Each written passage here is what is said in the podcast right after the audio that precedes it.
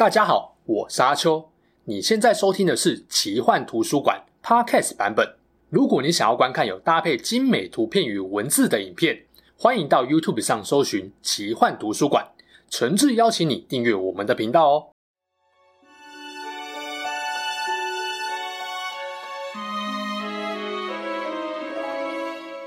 Hello，大家好，我是阿秋，来聊聊神秘奇幻的主题故事。我在网络上常常看到一个问题：希腊神话的神王宙斯跟北欧神话的神王奥丁，到底哪一个比较强呢？先别说是不是张飞打岳飞，会有这么多人好奇，就代表大家对于神话地位差不多。成为领袖前皆有不凡事迹的两个神，有高度的兴趣。这一方面显示了人类对于神秘未知事物的旺盛好奇心，另外一方面也凸显了。人类在演化过程中，对于强弱竞争的高度关注，同质性越高，实力越接近，我们越容易越喜欢把他们放在一起比较。那么，这两位神王是真的有得比吗？进入影片正题之前，先强调一下，我知道有一些人会说，啊，这两个就不同神话体系的，是要怎么比？的确啊，严格要比高下是没有什么意义的。所以这支影片的比较重点不在于谁输谁赢，而是想要借由比较凸显各自的优势与劣势，还有他们的特点。过程中，为了方便大家轻松理解，可能会用到一些比较主观的词句，如有偏误，还请大家留言指正。废话不多说，就让我们来看一看这两位地位差不多的神王，到底有哪些相似与相异之处。从战斗力、智力等各方面来看。谁的优势比较明显？作为天字辈的头号王者，你觉得谁比较厉害呢？如果喜欢，恳请大家订阅我们频道哟。虽然同样是诸神之王，但请大家先想一个问题：假设你今天身为游戏制作人，要制作一款神话大乱斗的游戏，势必每个角色都要因应不同能力给出数值评比嘛？那这个时候你会怎么给数值呢？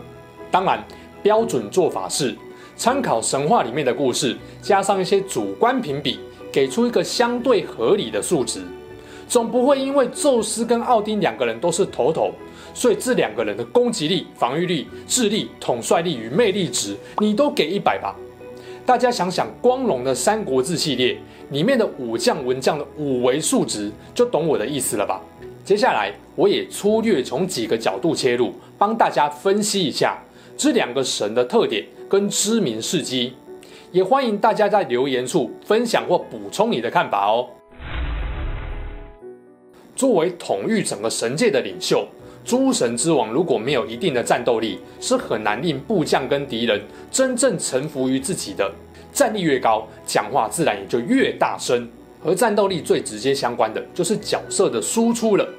以 ACG 的套路来看，这数值往往是肉体内在力量跟装备这种外在力量两部分的加成影响，所以势必要介绍一下这两位的战斗装备了。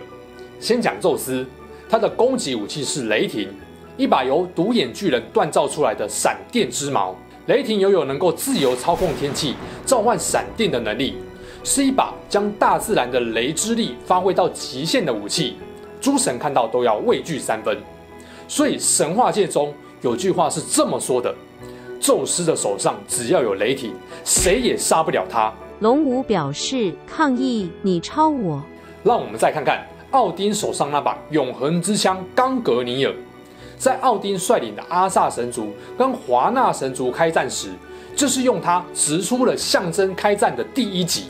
由于扔出去的永恒之枪会发出跨越天际的光亮，所以也被认为是闪电或流星的由来。另外，在很多日系 ACG 作品中，奥丁的神枪会被设定成必中与贯穿一切的效果，可见后世对于奥丁武器的评价丝毫不逊于宙斯的雷霆。但毕竟两个人没有对打过，没有办法判定两把传说武器哪一把更强。但可以肯定的是。还不是靠武器才有今天的，哎，不是啊！我要说的是，在强大武器的护身加持下，他们的战斗力绝对都是顶级的。除了攻击型武器以外，他们两个还有什么跟打架有关的神器呢？先讲宙斯，宙斯的装备标配除了雷霆之矛，还有宙斯之盾埃奎斯。这面盾啊，是他的儿子火神 （A.K.A. 锻造之神）赫菲斯托斯用山羊皮所打造的神盾。别看材料是山羊皮，因为充满魔力，据说就连雷霆也没有办法对这面盾造成损伤。没意外的话，应该比美国队长的盾还耐打。嗯，真想用奥丁能够贯穿一切的永恒之枪来戳戳看这面盾啊！宙斯之盾经过挥舞，还能够产生风暴，也就是说，不仅重量轻、防御强，还兼具控场跟额外输出，完全就让宙斯更 OP。来谈谈奥丁的其他神器，金戒指德罗普尼尔，很显然不是拿来打架的，是用来保障自己的财富自由，就不提了。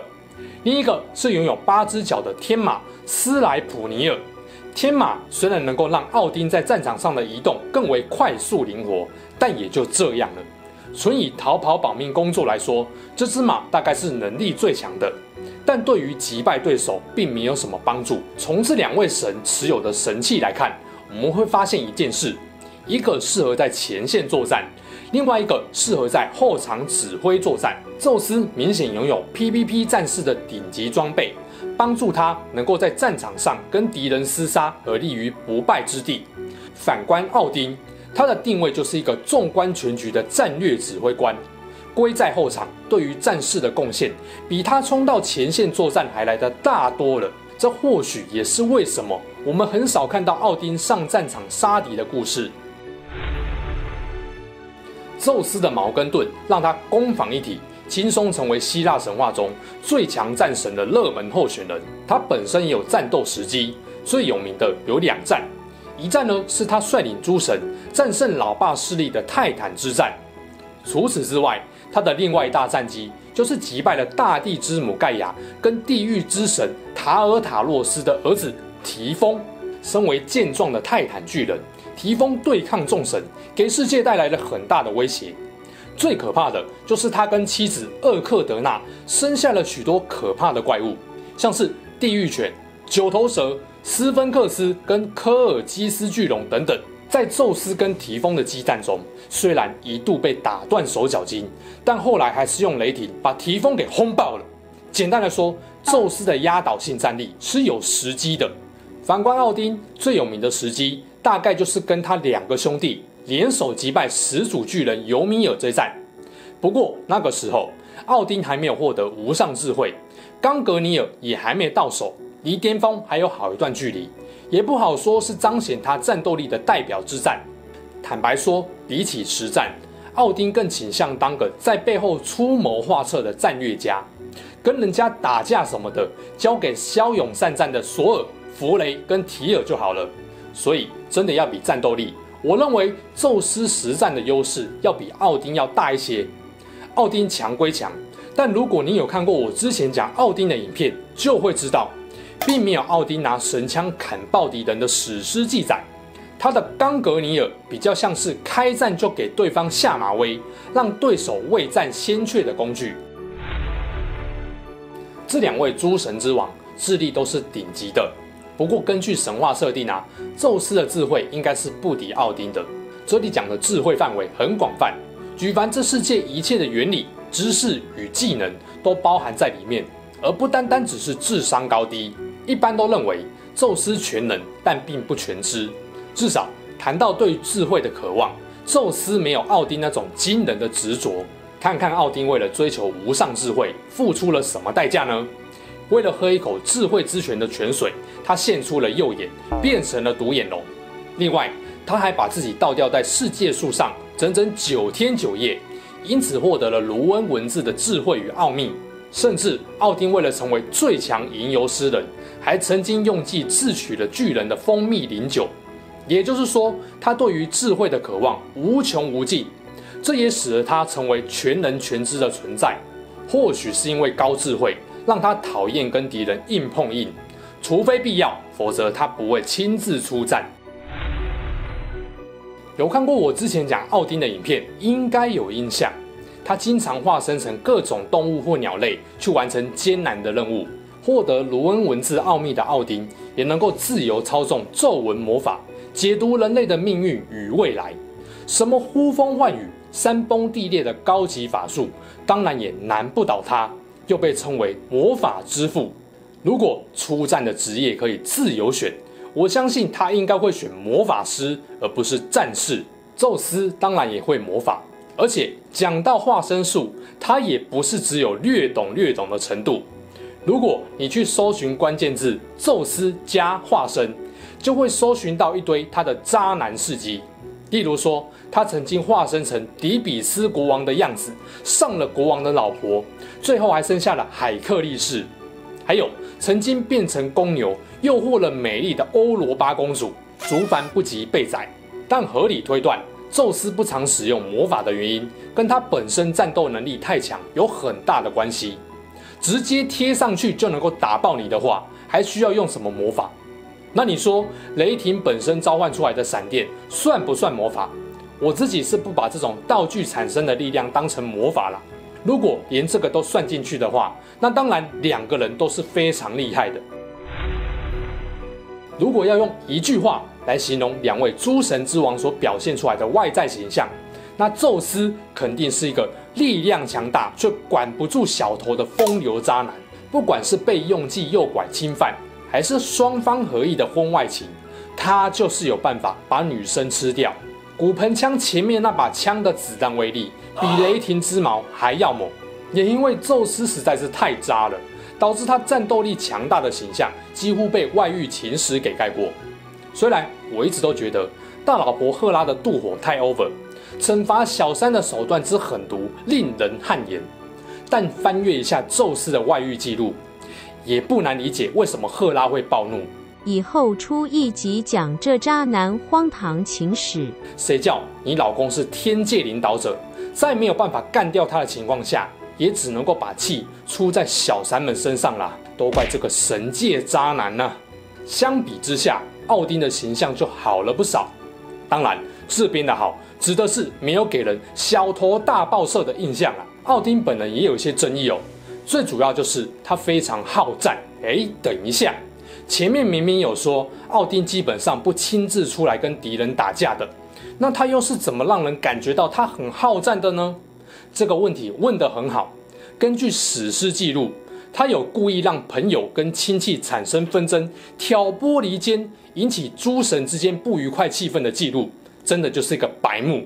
另外，有一些人界的战争也是他引发的，但他这么做不是纯粹白目，而是为了备战诸神的黄昏。透过女武神去挑选，在人界战争中战死的英灵，集结更多的可用之兵。就这点来看啊，你可以说奥丁是一个为达目的不择手段的人。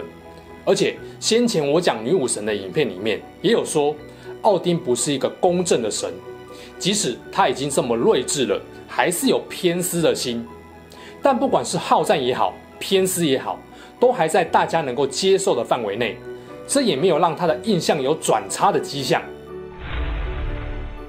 身为诸神之王，底下领着一票部将跟着他打天下、巩固江山是很正常的。但如果领袖自己不够强，或是统帅御兵的能力不足，很可能就会上演以下克上的弑君戏码。幸好这两人在各自的神话体系中，虽然偶有动乱，但大抵来说。外部的威胁远大于内部的纷争，显示出他们的领导统御都相当不错。呃，宙斯风流引起的纷争不算在内的话，王国内部能够和谐宁静，除了有赖王者领袖风范与英明治理外，底下的部将有足够的实力能够捍卫王国，也是很关键的。看看子孙满堂的宙斯、波塞顿、黑帝斯这些兄弟姐妹，哪一个是漏脚？子女就更不用说了，阿波罗、阿提密斯、雅典娜、阿瑞斯、海克力士等等一拖拉库，全都是神中的精英呐、啊。也难怪宙斯成为第三代神王之后，再也没有什么神怪能够威胁到他的统治地位。奥丁的同辈跟后辈虽然不如宙斯这么百花齐放，但顶尖的索尔、提尔跟弗雷，论声势跟力量，完全不会输给希腊众神。毕竟。兵将不贵多，好用最重要。当然要论整体战力，子孙满堂的宙斯部将的整体实力肯定能够压过奥丁，否则奥丁也不会想尽办法要正妹星探三不五时跑去人间挖掘明日之星的。诸神之王再怎么强大，也有迎来命运终结的一天。这两位诸神之王的结局又是如何的呢？单论结局啊，一般来说，奥丁是比较掉漆的。在诸神黄昏中，雷神索尔先杀了爷梦加德，后来才毒发身亡。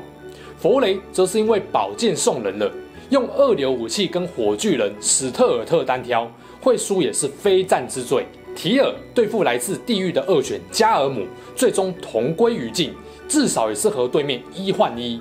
反观奥丁，虽然骑着八角天马，拿着永恒之枪亲上战场，但却没有换到敌方任何一个大将，打没多久就被巨狼芬里尔一口吞噬。后来还是奥丁的儿子瓦利帮他报仇的。从这边看啊，合理推测，奥丁的战斗力明显是不如其他几位战神，而宙斯就不一样了。宙斯的战力之强，让他在希腊最强战神的票选中，也获得不少人的第一指名。跟其他竞争者相比，他毫不逊色。那宙斯又是怎么死的呢？其实你仔细翻经典的希腊神话故事，是找不太到宙斯下台或死亡的记录的。有些人可能会看到一个版本，关于海克力士帮普罗米修斯打抱不平。最后联合雅典娜跟阿波罗一起反抗并杀掉宙斯的故事，但其实这是出自作家恶搞的小说《普罗米修斯复仇记》的故事。也就是说，宙斯在神话中应该没有死，也没有被其他的神取代。就这点来看，可以说是力压了北欧的奥丁。影片尾声，帮这个主题做个总结。先不论你觉得是宙斯比较强还是奥丁比较强，唯一不能够否认的是，他们的确有足够的能耐统领整个神界。宙斯虽然很渣，但论战斗力，希腊神话应该没有什么神或魔怪可以干掉他，否则早就有相关记录了。另一方面，奥丁虽然很少战斗时机，最后也死得很惨，但也不能够因为他败给强敌就说他很烂。就算是诸神之王，也不可能样样都精通啊。奥丁经过不少牺牲所换来的全知智慧，的确帮助他维持了阿斯加很长一段时间的繁荣。最后败给注定发生的命运，也只能说是莫可奈何。或许是民族性与当时世界局势的关系，强大繁荣的希腊城邦，就连神话走的也是一种进取乐观的风格。这种风格后来被罗马人给继承。让自己的民族能够挺负着远古的荣光，不断向前迈进。后来等到北欧民族兴起后，他们面对的已经不是以他们为核心的世界，面对外敌环视的中世纪局势，肩上必然扛着更大的压力。但这群主流欧陆王朝视为蛮族的维京人，没有丝毫畏惧。从备战诸神黄昏这点，我们都可以看出他们与命运搏斗的不屈意志。明知终将败亡，却永不放弃，这种勇敢坚毅，也让领导人奥丁的形象不跌反升，直到现在还是大家津津乐道的一个诸神之王。从两位诸神之王在各方面的优势与劣势上来看，我们会发现希腊人跟北欧人所关注的核心问题，还有他们面对命运的态度是不太一样。古希腊丰富的文艺作品，还有神话里面宙斯的各种风流。是属于当时称霸欧洲的希腊人所拥有的优雅从容，而维京人虽然以强势之姿南下扣关，面对的却是被后世号称黑暗时代的封建欧陆，失去了从容挥洒文艺天分的时机。在动荡中，他们用过人的武勇，谱出了另外一段令民族自豪的神话故事。如果说宙斯从来没死过，那么奥丁也没有输。他们都用自身的实力跟魅力，在后世心中留下了不完美但最强悍的形象。好啦，这起事件就说到这边。如果你喜欢我们分享的故事，记得订阅我们频道，也别忘了打开小铃铛。你的订阅、按赞与留言就是我创作的最大动力。之后还会跟大家分享更多悬疑怪奇的事件。我们下次见喽，拜拜。